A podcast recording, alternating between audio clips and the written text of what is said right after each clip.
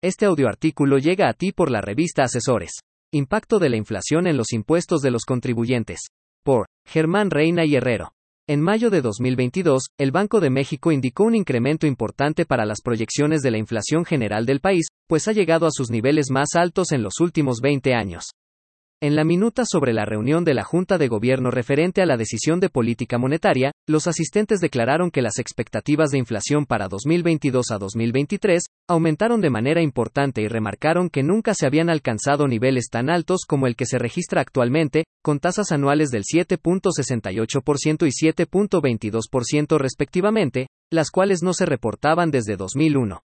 Si consideramos que la inflación es definida como el crecimiento sostenido en el nivel general de los precios, Mateo Cetal, 1998, lo cual impacta en el poder adquisitivo. Sin embargo, es importante remarcar que para la imposición o aumento de un cobro de impuesto es necesaria la aprobación del Congreso, así como los riesgos de su recaudación y aplicación, por lo que un incremento de los impuestos es improbable ante el aumento de la inflación.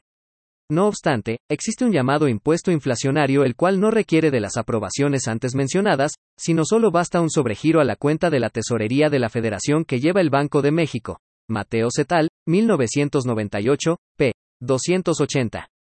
Es decir, es un impuesto formal que reduce el poder de compra de quienes tienen billetes y monedas en sus activos, Zambrano, 2013. De esta forma, si los productos y servicios aumentan de precio, y el dinero que poseen los consumidores no es suficiente para adquirirlos, entonces se disminuye el poder adquisitivo. De esta forma, si los ingresos no crecen al mismo tiempo que lo hace la inflación, la estabilidad financiera se afecta, porque el dinero pierde valor frente a los precios del mercado en productos o servicios, que anteriormente se adquirían. También sucede algo parecido con el ahorro, ya que no se genera rendimiento cuando la inflación aumenta. Es decir, aunque se ahorre dinero, este no podrá ser utilizado para adquirir un bien, ya que no será suficiente para costear su precio, BBVA, S. F. Y aunque el salario mínimo haya crecido en un 22%, los precios pueden seguir subiendo, y por tanto, el incremento no se ve reflejado en la cantidad o tipo de productos comprados. Ahora bien, el aumento de los precios se ha mostrado de forma diferente dependiendo el tipo de productos. En el caso de productos básicos como alimentos y bebidas, ha existido un incremento pronunciado en los precios, en tanto productos como los servicios de educación, cuidado de vehículos y comunicaciones, los precios han aumentado en menor medida. De esta forma, el incremento de los precios ha impactado de manera distinta a los hogares con menores y mayores ingresos. El Instituto Mexicano para la Competitividad, 2022, indica que los hogares con el menor nivel de ingreso, dedica 7.2% de su gasto a verduras, legumbres y semillas, los cuales tuvieron una inflación anual de 13.1% en abril de 2022, mientras que los hogares con mayores ingresos solo compran esos productos entre el 4.8% y 2.2%. En este sentido, el Instituto Mexicano para la Competitividad establece que el poder adquisitivo de los estratos socioeconómicos más bajos, a diferencia de los medios y altos, están resintiendo con mucho mayor fuerza la inflación. Por ejemplo, para los hogares que perciben alrededor de 3.300 pesos al mes, el incremento en el precio de los productos de consumo es de 8.74% anual, mientras que los hogares que perciben 54.427 pesos al mes registran un encarecimiento de 7.48% anual en su canasta de consumo.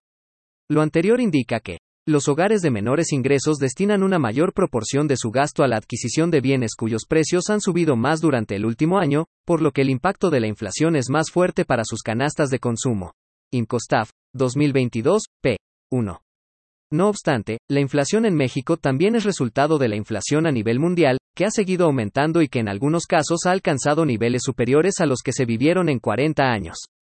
Esta situación también ha sido resultado de un aumento más generalizado de los precios de productos como los energéticos y los alimentos.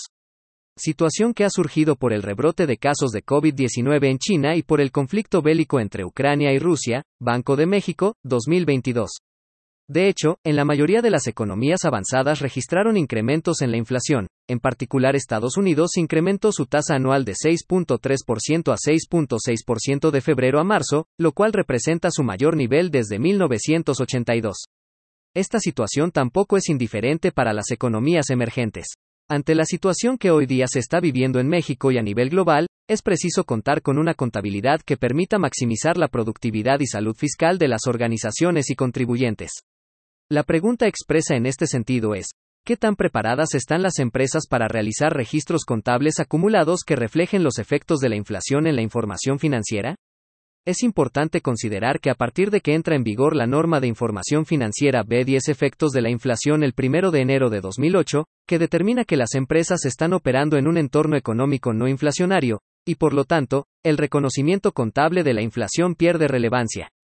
Por tanto, la determinación de estos efectos no se elimina, y cuando se produce un cambio en el entorno económico de uno no inflacionario a uno inflacionario, las implicaciones se deberán reconocer en retrospectiva, con base en la norma de información financiera B1 cambios contables y correcciones de errores desde el 31 de diciembre de 2007, último momento en que se reconocieron los efectos en la información financiera. De esta forma, ante el entorno inflacionario en el que vive México, contar con la asesoría especializada que permita determinar los efectos de la inflación en la información financiera es un tema que las empresas no pueden dejar de lado. Ante este entorno, ARH Consultores prepara a las empresas a hacer frente a los cambios contables respecto a las normas de información financiera y los cambios que pueden generarse ante un entorno de incertidumbre. Asimismo, mantiene los registros contables en cuentas de orden de los efectos de la inflación en la información financiera para facilitar en su caso, la disponibilidad de la misma por algún cambio en el ambiente económico.